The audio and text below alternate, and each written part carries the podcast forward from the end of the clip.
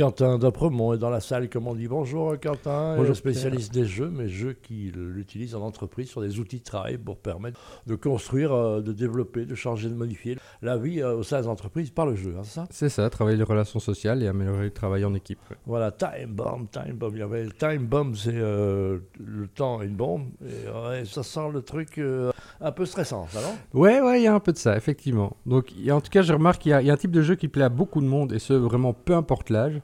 C'est celui des rôles cachés. Alors, tout le monde connaît le jeu des loups-garous, qui Mhm. est euh, sans Ouais, doute le bah, plus sûr. populaire ici. Et donc, c'est d'ailleurs, les loups-garous sont te- tellement populaires qu'il y a une adaptation Netflix qui est en cours de production. Ah bon, carrément. Et, euh, et le principe, justement, des loups-garous est repris dans l'émission de télévision Les Traîtres, si les gens ont regardé. Voilà, sur RTL, TVI. C'est ça. Alors pour l'anecdote, Mhm. donc le, le jeu que vous connaissez finalement n'apparaît qu'en 2001, donc les loups-garous. Mais sa genèse date de 1986 au département de psychologie de l'université d'État de Moscou. C'est Dimitri Davidov, professeur de psychologie, qui invente le jeu Mafia. Donc son jeu est une expérience de psychologie sociale qui dépassera rapidement les, les murs de l'université. D'ailleurs, si on va en Asie, euh, eux ils connaissent beaucoup plus Mafia que finalement les loups-garous Ouais, j'imagine. C'est que 11 ans plus tard, c'est que le jeu tombe dans les mains d'Andrew Plotkin, auteur de jeux finalement informatiques aux États-Unis, qui rethématisera le jeu et deviendra Werewolf, donc loup-garou. Et quelques années après, le jeu sera édité en France pour être transformé en Les loups-garous de Terre-Sud. D'accord. Ça, c'était pour la petite anecdote. Mais aujourd'hui, le jeu que je vais vous présenter, c'est donc Time Bomb. Donc c'est jouable à partir de 8 ans, pour 4 à 8 joueurs, pour des parties très courtes, puisque c'est 15 minutes. Il est édité par Yellow, créé par Yusuke Sato, illustré par Biboon. Alors, le jeu se déroule dans l'univers de Sherlock Holmes. Et donc, Moriarty a posé une bombe dans Big Ben et vous devez la désamorcer avec votre équipe. Mhm. Cependant, tout le monde n'est pas qui ou elle prétend être et certains ou certaines sont là pour vous faire échouer. Nom d'un chien, encore des traîtres C'est exactement ça.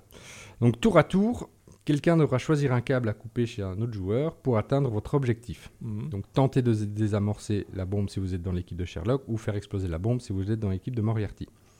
Vous coupez tous les bons fils, parfait, c'est Sherlock qui remporte la partie.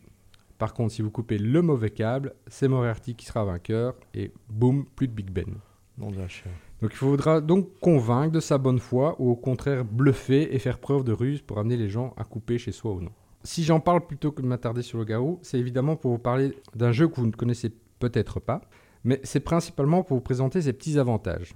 Alors, puisque contrairement à Loup-Garou, ici tout le monde joue toute la partie. Personne n'est éliminé au fur et à mesure, ce qui est quand même embêtant pour une animation. Donc, oui, euh, voilà, dans, si vous un, dans un team spirit, on se, on se, se sent pas de côté. Voilà. C'est- ça, parce qu'un loup-garou avec 20 personnes, dès que tu es éliminé sur le début, ben, tu regardes la partie et tout le reste, et c'est un peu quand même en- ennuyant. quoi.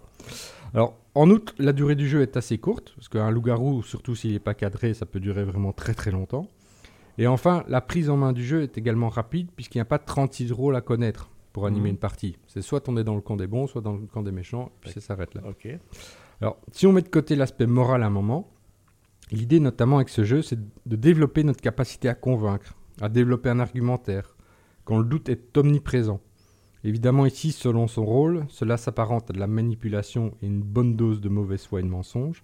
Mais vous devrez donc comprendre aussi à observer tous les éléments non verbaux pour vous guider dans vos décisions. Un aspect également essentiel dans nos interactions au quotidien pour nous adapter à notre interlocuteur ou interlocutrice.